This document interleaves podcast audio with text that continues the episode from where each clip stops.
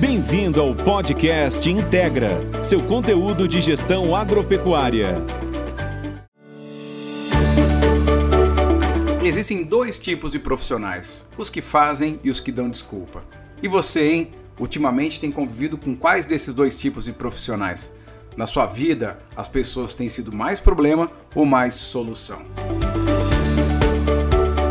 Sejam muito bem-vindos ao podcast Integra. Eu sou Antônio Schacker, líder e coordenador do Instituto, e hoje nós vamos falar por que as pessoas fazem, como construir um time de alta performance, como fazer com que realmente as pessoas tenham dedicação a uma causa, a um propósito, a uma tarefa e a uma atividade relevante à fazenda.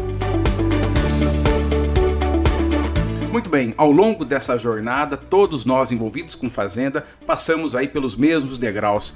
Tudo começa prestando atenção para as questões técnicas, como por exemplo, manejo de pastagem, nutrição, sanidade, raça, infraestrutura, e rapidamente nós percebemos que não é só dominar as questões técnicas que vão definir o sucesso da fazenda. Precisamos ser bom de gestão. E fazer gestão é fazer tudo para bater meta, acompanhar se está acontecendo o que quero para acontecer, ter um acompanhamento das suas finanças, da tua produtividade, tomar decisão baseada em números. E naturalmente, quando você começa a executar um determinado planejamento, percebe que as coisas podem caminhar bem ou mal de acordo com a qualidade, com o engajamento, com as pessoas que ali estão, com o time da fazenda. E é nesse momento que você se dá conta que tudo sempre se resume em gente. É o ser humano que lidera, é o ser humano que executa. E quando a gente fala dentro de uma fazenda, quem salga um coxo é um ser humano, quem desenrosca um bezerro enroscado na cerca é um, é um ser humano, quem faz as decisões sobre o manejo, quem cota e quem executa todo o projeto somos sempre pessoas. Ou seja, como eu sempre defendi aqui, para ser bom de pecuária, para ser bom de agricultura, para ser bom de negócio, você precisa ser bom em duas coisas: ser bom de número e ser bom de gente. Quando eu defendo ser bom de número, é criar todas as condições para bater as metas, e nós sabemos que, no caso da atividade pecuária, tudo praticamente se resume em duas coisas: focar no ganho de peso, criar condição para que o ganho de peso sempre aconteça, e focar em quilos de bezerro por vaca exposta. Quando a fazenda é orientada e focada nesses dois grandes elementos, certamente o projeto vai caminhar absolutamente bem.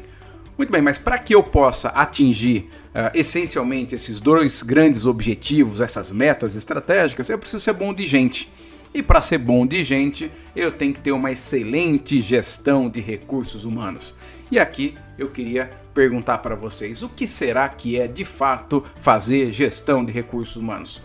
Ah, Antônio, fazer gestão de recursos humanos é ter reunião. Fazer gestão de recursos humanos é poder contratar bem. Fazer gestão de recursos humanos é dar feedback. E na verdade, fazer gestão de recursos humanos de uma forma bem direta ao ponto aqui, indo realmente como a gente gosta no podcast Integra, é executar um conjunto de iniciativas para que duas coisas aconteçam: para que a fazenda bata suas metas e para que as pessoas sejam felizes, motivadas, engajadas. Ou seja, fazer gestão de recursos humanos é garantir que o negócio vá bem e que as pessoas sejam felizes. Então, você como líder, você que ocupa a função de capataz, de gerente, de dono de fazenda, de encarregado de máquinas, de consultor, de líder do escritório, todas as pessoas que se relacionam dentro de uma atividade agropecuária devem se lembrar que tudo resume em bater metas e manter pessoas felizes, motivadas e engajadas. E a grande questão é como fazer isso. Todos nós sabemos que pessoas felizes, motivadas e engajadas produzem mais. Mas o grande ponto é como ter pessoas felizes, motivadas engajadas com a causa e com o propósito, e esse é o, realmente o grande assunto aqui do nosso podcast de hoje. Uh, nós temos vivido aí grandes mudanças, grandes transformações. É, elementos dos 4.0 da vida, 5.0, Big Data, drone, inteligência artificial, além de todas as revoluções de dentro da fazenda, mas eu posso dizer para você que, na visão do Instituto, a grande revolução é a revolução do pertencimento. Revolução do pertencimento é aquela revolução onde as pessoas vão trabalhar numa empresa, numa fazenda, onde traz significado para a vida delas. E quando eu falo significado, eu falo propósito, eu falo senso de autoestima e falo tudo aquilo que realmente define a felicidade de um profissional. Ao longo dessa jornada aqui do podcast, eu vou poder detalhar para vocês todos os fundamentos para que nós tenhamos aí gente feliz, motivada, engajada, fazendo. E quando eu falo fazendo, por que será que as pessoas fazem? Reflita aí com você mesmo. Por que, que uma pessoa faz uma atividade profissional? Alguém pode falar assim, Antônio, a pessoa faz porque ela ganha o salário no final do mês, a pessoa faz porque ela a, vai ser mandada embora se ela não fizer, a pessoa, a pessoa faz porque ela gosta de fazer, porque ela tem conhecimento. E o grande ponto inicial aqui é nós reconhecermos que tem dois tipos de engajamento. Um engajamento intrínseco e um engajamento extrínseco, ou seja, aqueles fatores que são despertados de dentro para fora e aqueles que são de fora para dentro. Muito bem, indo direto ao ponto, nós podemos dizer que os fatores de fora para dentro são aqueles intimamente ligados aí com recompensa e punição. Quando a gente fala em recompensa, eu falo prêmio, por exemplo, eu falo salário e todos os outros tipos de remuneração.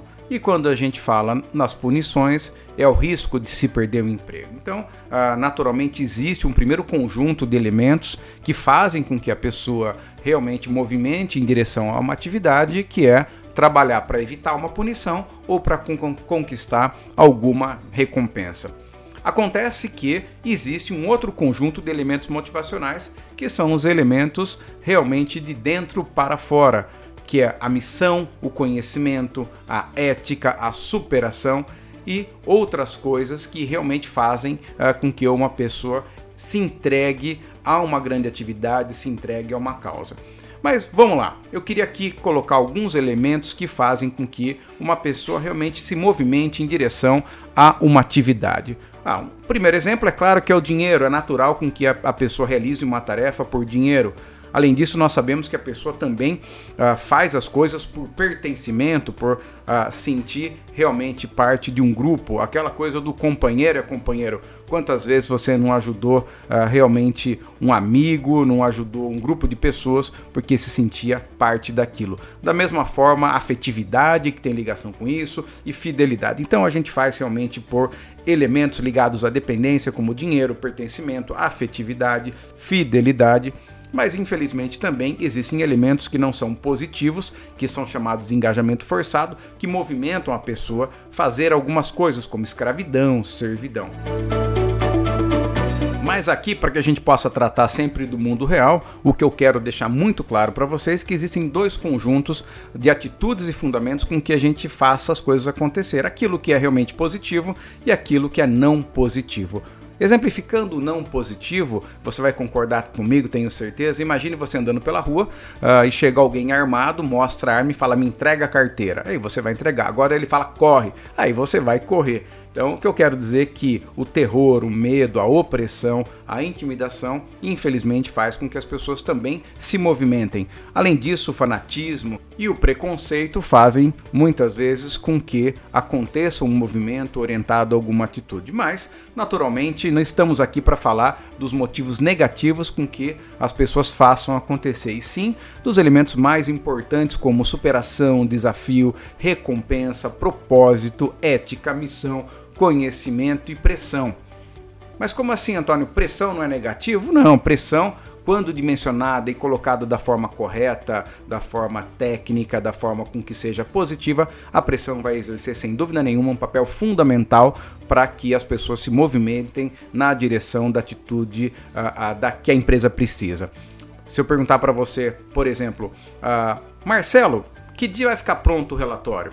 É? Você concorda que essa, essa pergunta ela já exerce uma determinada pressão?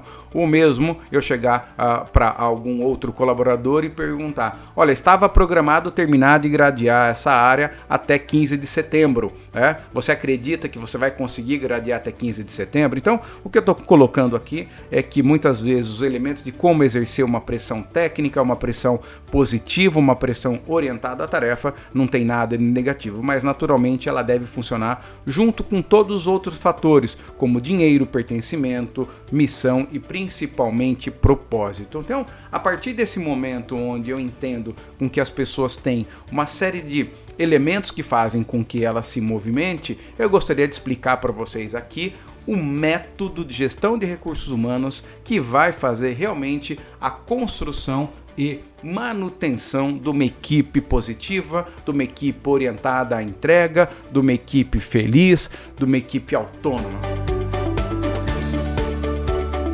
Muito bem, quero que você imagine comigo agora seis grandes iniciativas, seis grandes elementos que devem estar presentes dentro da fazenda. O primeiro elemento que vai orientar todo o processo de gestão de recursos humanos são os valores. Valores os valores. Eu tenho até um podcast que eu já falei muito sobre o valor e sobre a evidência com que esse valor esteja presente. Cada fazenda tem a sua personalidade, cada fazenda tem a sua cultura e eu chamo de cultura fazendacional. Isso mesmo, cultura fazendacional. O que, que eu chamo de cultura fazendacional? É o estilo de cada um, é a personalidade da fazenda. Tem fazenda que joga mais para ganhar, tem fazenda que joga ah, para ah, não perder. O mais importante é que ah, cada fazenda tem a sua personalidade, sua cultura, e quanto mais positiva é essa cultura, significa que ela é baseada em nobres valores. Então, como eu já tratei bastante disso no primeiro podcast, eu quero ir mais direto a uma atitude, mais direto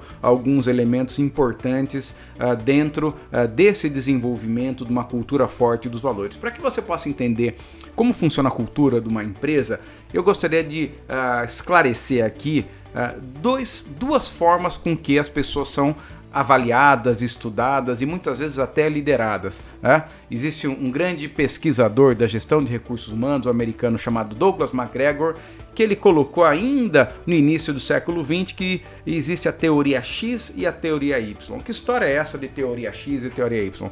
Teoria X é quando a pessoa acredita que o trabalho é desagradável, a maioria das pessoas não quer fazer, as pessoas trabalham única e exclusivamente porque elas precisam viver e precisam trabalhar. Né? Ou seja, você se relaciona com as pessoas de uma forma muito ligada a comando e controle, cobrança, né? Uh, e fazendo de tudo para que realmente as pessoas façam aquilo muito mais baseada no, no controle do que na inspiração, muito mais baseada uh, naquilo que nós chamamos de motivação extrínseca do que intrínseca. Da mesma forma, esse pesquisador falou que tem outra forma de ver equipe, né? que o trabalho é algo natural, inspirador, motivador e que as pessoas podem realmente querer fazer o trabalho. Quando você pensa na teoria X, a fazenda ou as pessoas na fazenda são vistas como que querem fazer sempre o mínimo, não gostam de assumir responsabilidade, trabalham apenas o que precisam, têm pouca ambição, são vigiadas, né? a equipe é sempre um fator de desconfiança, então eu tenho que chegar realmente sem avisar para ver se está tudo acontecendo como era para acontecer, né? Uh, não têm crédito, não participam das decisões, executam a atividade só no dia a dia e, no final das contas, são pessoas vistas como recursos humanos, né? Até a origem, recursos produtivos. Eu preciso de gente aqui, mas ela é tão importante quanto as outras coisas. Já na teoria Y, é vista que as pessoas querem participar da construção de algo, que as pessoas assumem a responsabilidade, que trabalham pelo propósito, que buscam mais que têm autocontrole, que são vistas com confiança, que devem ter liberdade e autonomia, que recebem muito bem a responsabilidade, que participam das decisões desde a base, que executam as rotinas, mas têm criatividade para sugerir novas formas de fazer e realmente são parceiros da organização, ou seja, por um lado ah, se vê as pessoas como ah, um mal necessário e por outro lado se vê as pessoas como alguém que realmente vai poder desenvolver atividades realmente relevantes e, além de tudo isso, são pessoas felizes. Muito bem, imagine aí com você onde você tem uh, dois eixos, um eixo X e um eixo Y. Então você tem uma linha na horizontal e você tem uma linha uh, na vertical. E no seu eixo X, então, você tem de um lado resultado e do outro lado processo. Ou seja, existem dois conjuntos de fazendas, as que são focadas no resultado e as que são focadas no processo. Quando eu falo focadas no resultado, são aquelas fazendas que têm o cumprimento da taxa de abate, a margem sobre a venda, resultado sobre o que vale a fazenda, uh, o ganho de peso, elementos que são realmente orientadores de todas as decisões, ou seja, foco no resultado. E aí existem as outras fazendas que estão à esquerda do meu eixo X, que são as fazendas focadas no processo, elas executam ou focam muito no processo que é o dia a dia da fazenda. Então elas estão ali pensando nas atividades do dia a dia, no manejo de pastagem, na salgação, no embarque, mas tem poucos elementos de resultado uh, voltado àquilo tudo. Então a fazenda funciona porque ela sempre funcionou e o foco está muito mais no processo do que o foco está no resultado. Então são fazendas onde normalmente uh, o dono está muito envolvido com todas as atividades que estão acontecendo e por os processos serem bem feitos, se espera que tenham bons resultados, mas é onde o processo leva ao resultado e a outras o resultado define o processo. Então você tem aí fazendas orientadas ao resultado e obrigatoriamente precisam ter um excelente processo e fazendas que são orientadas ao processo, mas infelizmente nem sempre levam a bons resultados. Por quê? Porque o foco é realmente em fazer do jeito que alguém acredita que é o certo ser feito e nem sempre tem número. Além disso, quando você imagina desse mesmo gráfico, o nosso outro eixo, o eixo Y, que é o eixo aí da vertical. Imagina que em cima você tem fazendas que são da teoria Y, são aquelas fazendas que acreditam no ser humano e são fazendas da, e outras fazendas da teoria X, aquelas que acreditam menos no ser humano. Então uh, você passa a ter quatro grandes grupos de fazenda: aquelas fazendas voltadas a processo, mas que realmente gostam de pessoa. Normalmente são fazendas onde o time é legal, onde vai bem. Fazendas voltadas à teoria Y normalmente são locais bons para se trabalhar. Né? E aí você tem um primeiro conjunto de fazenda onde o foco é no processo, o foco é no trabalho, vamos dizer assim. Quando eu falo processo, entendam, são aquelas fazendas que o dono, o gerente, vê aquilo não como um negócio, mas mais como um lugar para se trabalhar. Então você tem um ambiente agradável, onde as pessoas têm participação, mas o foco é no processo. Né? Quando as coisas vão bem, uh, acaba tendo bons resultados, mas não necessariamente é focado no resultado.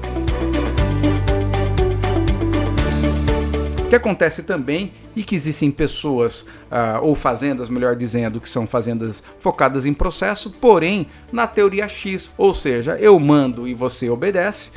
Normalmente não são lugares bons para se trabalhar, até porque na teoria X se entende equipe apenas como mais um recurso e aquela coisa de sempre a liderança manda o que é para fazer, foca no processo, a pessoa que faz fica, a que não faz vai embora, mas dificilmente são lugares aí onde as pessoas têm voz. E aí você passa a ter a fazenda realmente que é teoria X, porém focada em resultado. Então são propriedades que normalmente entregam resultado, mas via de regra tem um líder uh, bastante trabalhador, centralizador, infelizmente, a fazenda entrega resultado, mas aquilo é muito mais consequência aí uh, da sua presença em cima de tudo, da sua diligência, fazendo com que a coisa aconteça. É mais o dono, é mais o gerente do que equipe, foco total no resultado. Uh, não se torna por isso um lugar bom para se trabalhar, mas acaba sendo uma fazenda que entrega resultado, né? E aí você tem o quarto perfil da fazenda, que são aquelas fazendas que entregam resultado e também uh, acabam sendo um lugar ótimo a se trabalhar. De certa forma, eu poderia resumir os quatro quadrantes: um lugar bom para se trabalhar que entrega resultado, um lugar bom para se trabalhar que não entrega resultado, um lugar uh, que entrega resultado, mas não é bom para trabalhar, e um lugar que entrega resultado e é bom para trabalhar. Então, baseado uh, nesses quadrantes, a gente começa a entender muito mais o perfil dessas fazendas. E claro, que eu estou buscando uma fazenda que seja boa para as pessoas trabalharem e que entregue resultado. E aí, esse tipo uh, uh, de fazenda normalmente tem valores muitas vezes muito parecidos, como responsabilidade, transparência, zelo, respeito, autonomia. E aí, a partir desse momento, ela constrói realmente valores positivos para se trabalhar. Então, o primeiro grande ponto é entender que tipo de empresa eu estou uh, trabalhando, quais são os valores presentes aqui. E aí, eu queria deixar uma dica para vocês uh, aplicarem imediatamente após o podcast: é primeiro, faça um diagnóstico. A fazenda que você lidera, a fazenda que você trabalha, ela é uma, é uma empresa que entrega resultados, que cresce a cada ano, que cada, a, a, a cada safra tem mais área, abate mais gado, uh, diminui realmente a dependência de caixa externo é um lugar que cada dia que passa está pior. Então já dimensiona os dois lados aí uh, uh, do eixo X. E é um lugar onde as pessoas gostam e têm orgulho de trabalhar, onde não necessariamente. Com isso você acaba se posicionando.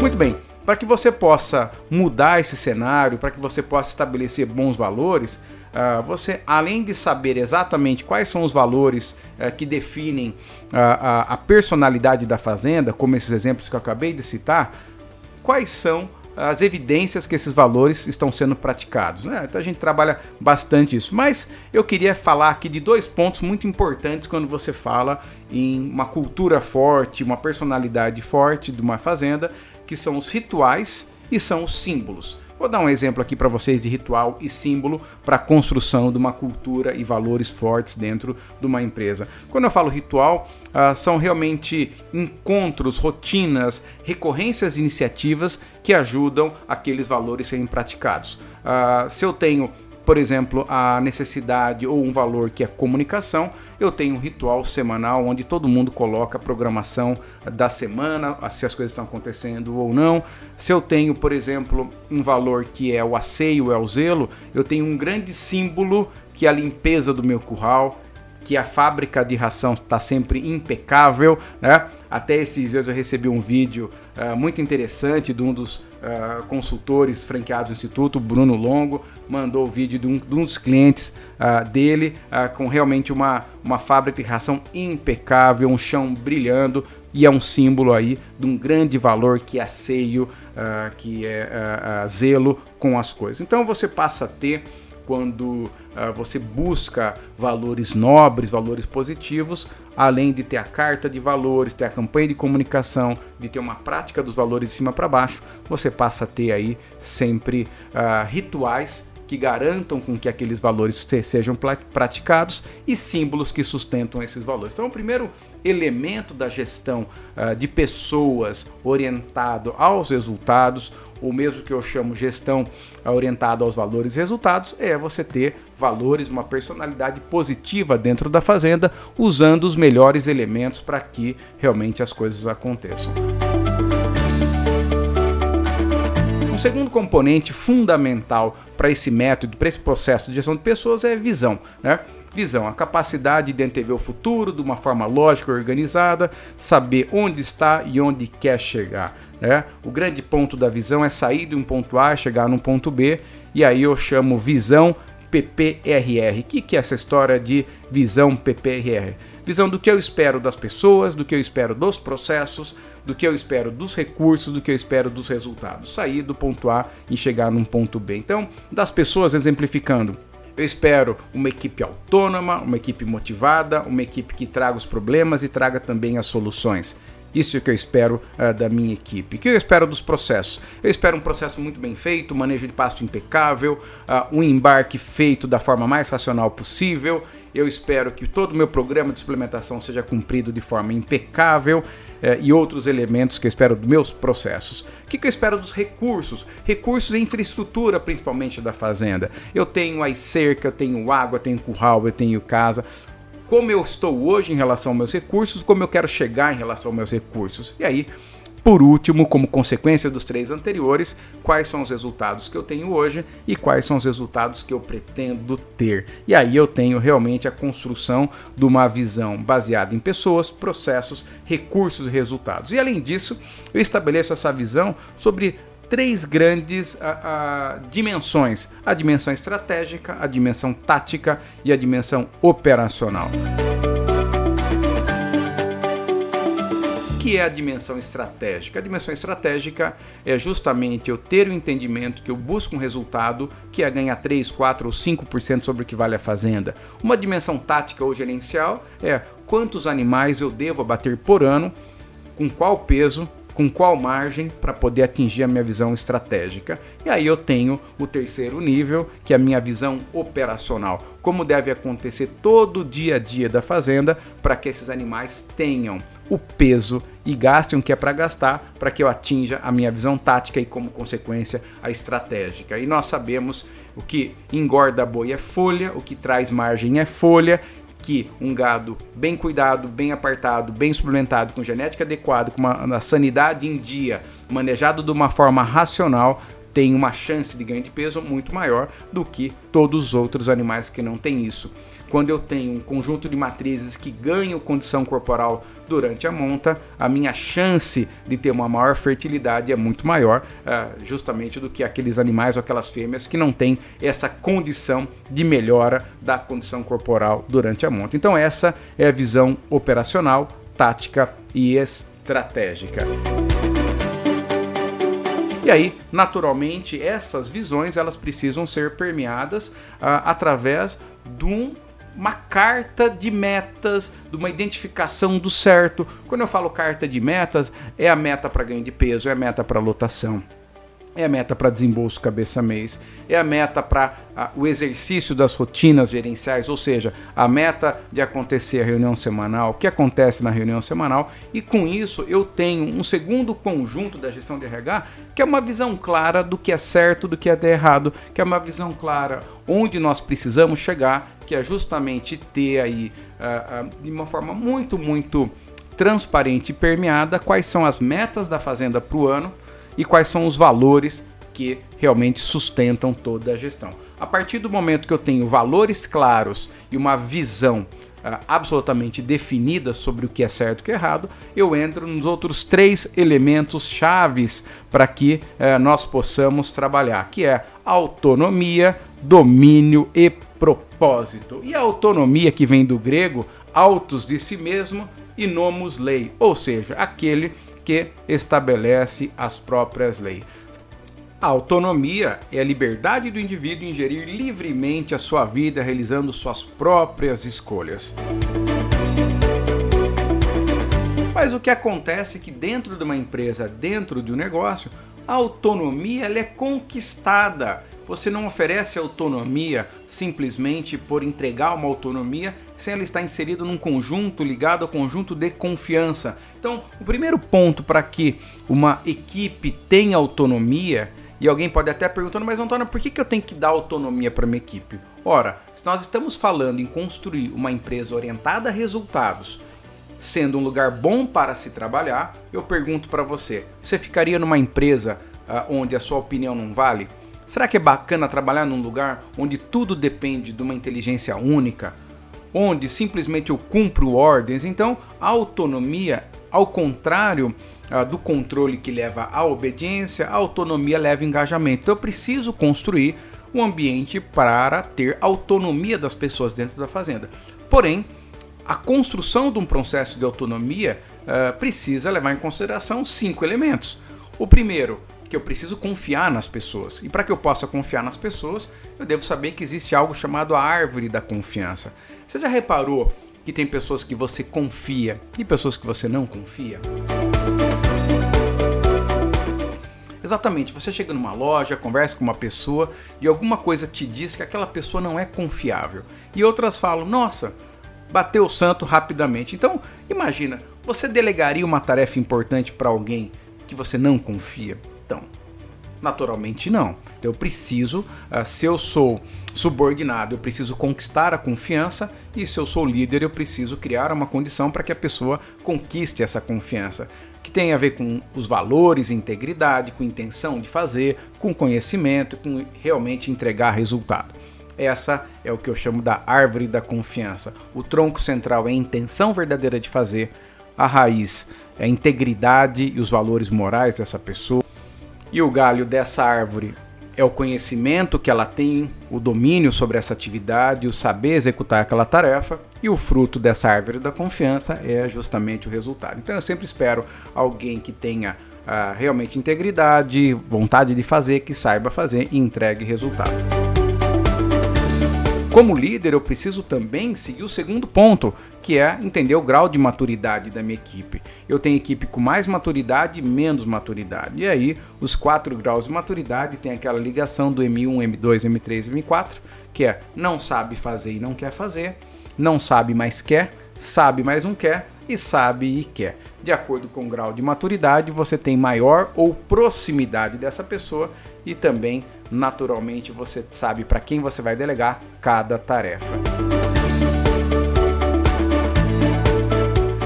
Outro fundamento importante para autonomia é clareza de visão, especialmente clareza do que indica o sucesso daquela atividade, seguindo uh, por transparência nessas regras e sempre naturalmente, por mais que eu dê autonomia, se entenda que autonomia não é soberania, né? o negócio é soberano, muitas vezes apenas o dono é soberano, mas a equipe ela tem autonomia de realizar as tarefas e por isso ela precisa uh, ser calibrada. Então, a partir do momento que eu tenho valores claros de uma empresa positiva, a visão sobre que indica sucesso que nós vamos fazer, ela é transparente, eu consigo entregar autonomia para que as pessoas encontrem a melhor forma de se executar essa tarefa. E naturalmente, quando você tem a pessoa certa, quanto maior a autonomia, maior deve ser a responsabilidade sobre a entrega desses resultados.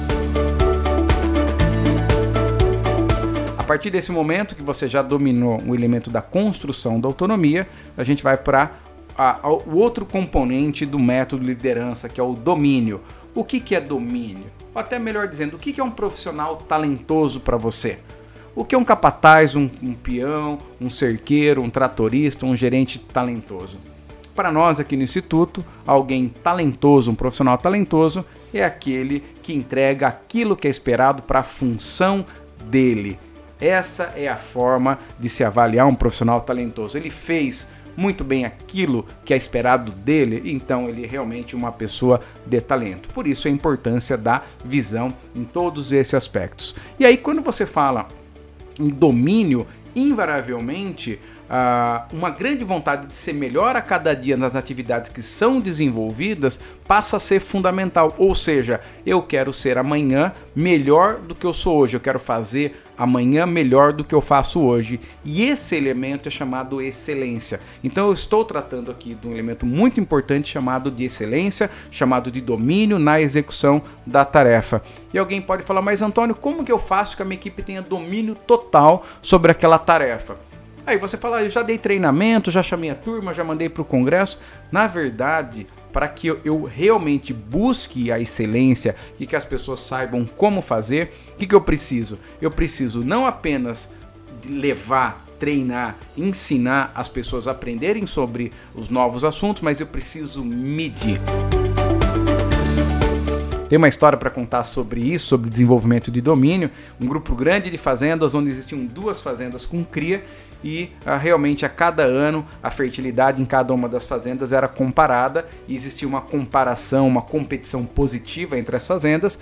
E ah, justamente ah, uma das fazendas que era mais caprichosa, não gostava de perder ah, dentro ah, daquela comparação informal que existia, acabou entendendo qual era o manejo, como devia se lidar com as novilhas, com as primíparas, com as secundíparas, com as pluríparas, para que elas pudessem naquele momento ganhar ah, da, da outra fazenda uh, do mesmo grupo. E aquilo, ter o número, entender o que interferia, fez com que cada um se desenvolvesse no mais alto grau, porque eles tinham entendimento do que era necessário ser feito, tinham as métricas que uh, faziam uh, a leitura do porquê aconteceu aquilo que aconteceu. E quando eu falo porquê aconteceu aquilo que aconteceu, é assim que realmente eu recomendo que você visite aí, uh, por exemplo, um dia de campo, uma outra uh, fazenda. Quando você vai num dia de campo, quando você vê uma fazenda que entrega resultados melhor que os seus, por exemplo, ou que consegue uma fertilidade mais alta, ou abate boi mais pesado, ou tem uma lotação maior, a questão não é ver apenas o que a fazenda faz, é entender porque para ele aquilo funcionou. A fórmula não é ver o que foi feito, a fórmula é por que aquilo funcionou. E a partir do momento que você entende por que, que as coisas funcionaram, aí você vai poder trazer para você uh, uh, um desenvolvimento. E aqui eu podia dizer que o domínio não é nada mais, nada menos que você pensar em todas as tarefas de trás para frente. Se eu tivesse aqui apenas um minuto para usar esse podcast dentro do aspecto do domínio, eu falo, olha, pensa nas suas atividades de trás para frente. Antônio, como assim? É muito simples. Eu ia, eu ia colocar para vocês, olha, precisamos abater animais com 20 meses e 20 arrobas. Agora você faça todo o processo de trás para frente. E aí, a partir disso, você vai me explicar ah, como vai ser a terminação, como vai ser a recria, como vai ser a cria, o que vai acontecer em cada uma dessas etapas para que eu chegue, por exemplo, nessa meta que eu acabei ah, ah, de exemplificar aqui. Da mesma forma, eu preciso com que as novilhas tenham 92% de prenhez, que as primíparas tenham 85%, que as, uh, que as pluríparas, que as vacas tenham 85% também.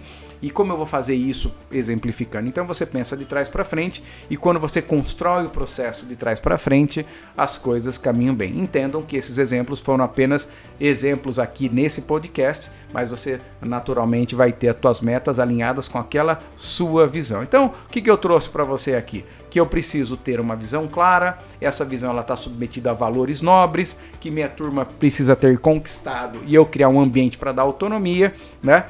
Que realmente as coisas aconteçam bem, buscando a excelência que é o domínio, né? e aí por último, dentro desse escopo central, eu chamaria de propósito. O que, que é o propósito? O propósito é justamente a, a trabalhar pelo seu porquê. Por que, que você acorda cedo todo dia? Por que, que você trabalha? Olha a diferença nisso. Se eu perguntar para um gerente, o que, que você faz? O camarada fala assim: ah, eu toco a fazenda. Será que tem propósito nisso? Eu toco a fazenda. Né? Ou ele podia responder: ah, eu ponho esse povo aí para trabalhar. Esse povo preguiçoso eu ponho para trabalhar. Será que, tá, será que isso é um porquê nobre? Aí a pessoa pode falar assim: olha, eu produzo carne. Ou começou a melhorar. Né?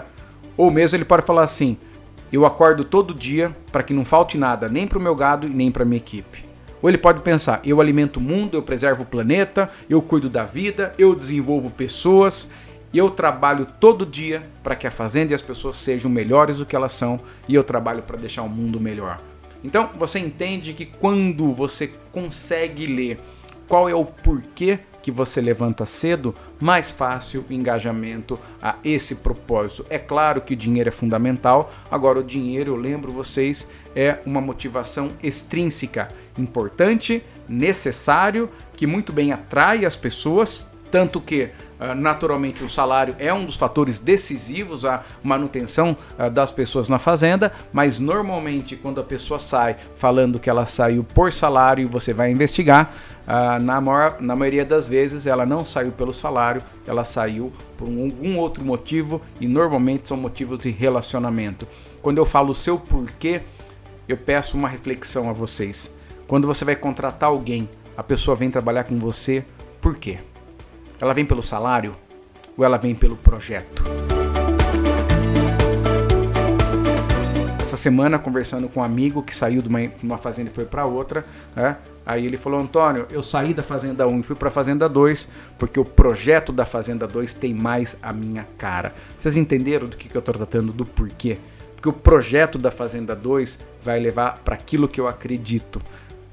Eu estou indo para a Fazenda 2 porque o porquê da Fazenda 2 me agrada mais. Estou indo exatamente pelo mesmo salário, mas eu tenho certeza que lá eu vou poder crescer, que lá eu vou poder dar opinião, que lá eu vou poder me sentir profissionalmente mais útil. Isso é o porquê. Esse é o propósito. Quem trabalha para você, quem trabalha com você, trabalha em qual projeto, trabalha pelo qual porquê. Faça essa reflexão determine, e aí eu dei vários exemplos aqui para que realmente você estabeleça um porquê ou um propósito muito, muito positivo. E tudo isso, né, pessoal? Tudo isso intimamente ligado a algo que está no entorno de todos esses fatores, que é a liderança. Liderança. Liderar é mostrar o caminho e criar todas as condições para esse caminho ser percorrido. Liderar é viabilizar, é simplificar, é ajudar Liderar é colocar coragem na alma das pessoas. Liderar é o momento, é conhecer profundamente o momento de ser democrático, autocrático e liberal. Tem hora que o líder precisa ser realmente autocrático, naquele sentido a decisão é essa. Existem momentos que ele vai ser democrático, perguntando vamos juntos entender qual é a melhor decisão para a fazenda, e momentos que o líder deve ser liberal, ou seja, o que vocês decidirem está bom para a fazenda. Lembrem que uma pessoa que é um, apenas um líder autocrático, ou ele é sempre só democrático, ou ele é sempre só liberal, ele não vai estar exercendo a liderança, até porque a liderança pressupõe movimentos onde ele decide, onde ele decide junto, onde ele deixa decidir. Naturalmente, uma liderança democrática e liberal deve ocupar 90% das decisões, apenas 10% das decisões, via de regra, são necessárias ser autocrática. E um líder, naturalmente, precisa sempre reconhecer que o comando é meu, a responsabilidade é minha. A construção de uma equipe engajada, a construção dos valores nobres, a construção de uma visão clara e principalmente adotar medidas que tragam autonomia para a equipe, domínio para a equipe, principalmente um propósito transformador, vai fazer realmente com que a fazenda uh, tenha uma excelente gestão dos talentos humanos. Uh, nós aprendemos ao longo de toda a nossa jornada da pecuária, como maneja um pasto, como faz uma suplementação, como emprenha uh, uma matriz, como garante que os animais sejam muito bem cuidados após o nascimento, como desmamar mais quilos de bezerro por vaca exposta. Eu podia usar o tempo que eu tenho no podcast falando de quanta coisa ao longo do, da jornada agropecuária do Brasil ou da América do Sul foi desenvolvida. E você sabe que o sucesso de uma fazenda ele é multifatorial. A pessoa precisa ser boa de pasto, boa de cerca, boa de água, boa de genética, boa de sanidade, eh, boa de uma série de elementos para conquistar realmente um resultado técnico de elevado nível, ou seja, é multifatorial. Da mesma forma que a construção de uma equipe que faz de gente engajada também é multifatorial. Imagina você, se toda a energia que você colocou na área técnica, você colocasse no conhecimento da área uh, de gestão de recursos humanos. Então, aqui eu lembro dos valores, da visão, da autonomia, do domínio e do propósito. E como vocês sabem muito bem, uh, nós temos sempre o momento de vamos aos números. Uh, uma grande empresa de consultoria na área de gestão de recursos humanos, Robert Half, Uh, ela fez uma pesquisa recente onde ela colocou os motivos com que as pessoas saem uh, das empresas. E dentre os motivos, os quatro principais são com 33%, remuneração abaixo e falta de reconhecimento. Olha só, o primeiro item que faz com que as pessoas saem, saiam da empresa. O segundo, com 30%, desmotivação. Um terceiro elemento com 29%, preocupação com o futuro da empresa. E aqui eu quero fazer uma ressalva. Imagine você, capataz, gerente de uma fazenda, onde toda hora o dono fala que vai arrendar a fazenda, vai arrendar a fazenda, vai vender a fazenda, ou que toda hora ele está reclamando da pecuária, reclamando do frigorífico, reclamando do lucro do boi, e aí naturalmente é uma mensagem que o líder manda para a pessoa que faz com que ele fique realmente preocupado com o futuro da empresa, ele acaba saindo. E aí o quarto componente com 26%, lembrando que é um teste onde as pessoas podem a, assinalar mais do que uma alternativa, a, baixo equilíbrio entre o trabalho e a vida pessoal, ou seja, falta de reconhecimento, seja de remuneração ou do trabalho, desmotivação, preocupação com o futuro da empresa e baixo equilíbrio entre vida pessoal e vida profissional fizeram aí com que as pessoas saíssem do lugar que se trabalhava. Então, a partir desses números, que nós possamos entender aí uh, uh, o que eu devo fazer para ter realmente um processo de gestão de pessoas absolutamente orientado aos valores e resultados.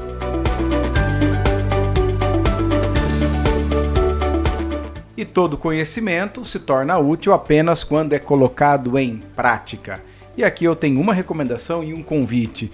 A recomendação é: faça de tudo para estabelecer valores nobres, escancare a sua visão, estabeleça rotinas para ter autonomia, domínio e propósito e lembre que tudo isso está inserido no ambiente de uma liderança que deve assumir a responsabilidade e colocar coragem na alma da. E o convite, muito mais do que especial, é para que você participe comigo do método Lidera. O método Lidera é um treinamento de gestão de pessoas para fazendas lucrativas. Durante o treinamento eu entrego não só os fundamentos, mas o passo a passo, ferramentas, rotinas, cases tudo para que você possa fazer uma excelente gestão de recursos humanos, respeitando seis componentes chaves da gestão moderna de pessoas dentro de uma fazenda. Acesse o site www www.universidadeintegra.com e lá você vai verificar o curso Lidera, Gestão de Equipe para Fazendas Lucrativas. E além de todo o conteúdo que vai ficar disponível por um ano para você fazer o curso, você terá acesso aos slides, a matérias complementares, às planilhas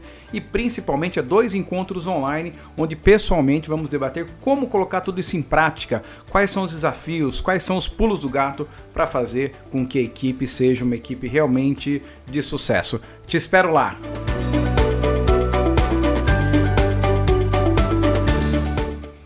E quero agradecer mais uma vez a participação dos amigos ouvintes aqui. Quem mandou a mensagem foi o nosso grande amigo veterinário do interior de São Paulo, de Rio Preto, Wagner Souza, um grande profissional, onde ele compartilhou uma mensagem carinhosíssima do Dr. Bilac, quando ele mandou o seguinte texto: Ouvi, interessante e real. Shakir não é zootecnista, mas sim psicanalista, psicólogo da vida urbana e, sobretudo, rural. Olha só que legal, pessoal despertou o viés cognitivo em todos. Decisão está diretamente ligada à informação e conhecimento é o sustentáculo da evolução. O Dr. Black fez vários comentários sobre viés da confirmação, viés da disponibilidade, viés cognitivo, viés do efeito manada. Ele deixa aqui uma frase de um seu grande amigo, também médico, que ele conheceu no Rio de Janeiro, Dr. Ari Frauzino, onde esse médico disse: só não consegue o impossível quem não tenta o absurdo. Dr. Bilac, muito obrigado pelo carinho, pela mensagem, que siga ouvindo. É realmente inspirador poder receber uma mensagem tão linda, tão profunda e que faz tanta diferença na vida das pessoas. Wagner, meu amigo, muito obrigado. Mais uma vez, Dr. Bilac, muito obrigado pela mensagem. Você, por favor, faça aqui como o Dr. Bilac, manda uma mensagem pra gente. Anote aí o telefone, o DDD 044 99183 5657. E a sua mensagem vai ser muito, muito bem-vinda. Envie críticas, sugestões, uh, temas que você acredita que podem ser trabalhados aqui no podcast. Receber o feedback de vocês é sempre importante para que a gente siga melhorando.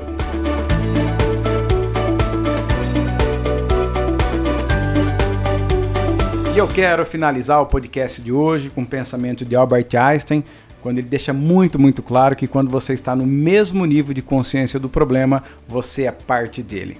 A frase é assim: não se pode encontrar a solução de um problema usando a mesma consciência que o criou. É preciso elevar a sua consciência. E a partir daí, pessoal, que nós possamos ter uma consciência elevada sobre todos os processos de gestão de pessoas dentro da fazenda. Nos encontramos no próximo podcast e um grande abraço.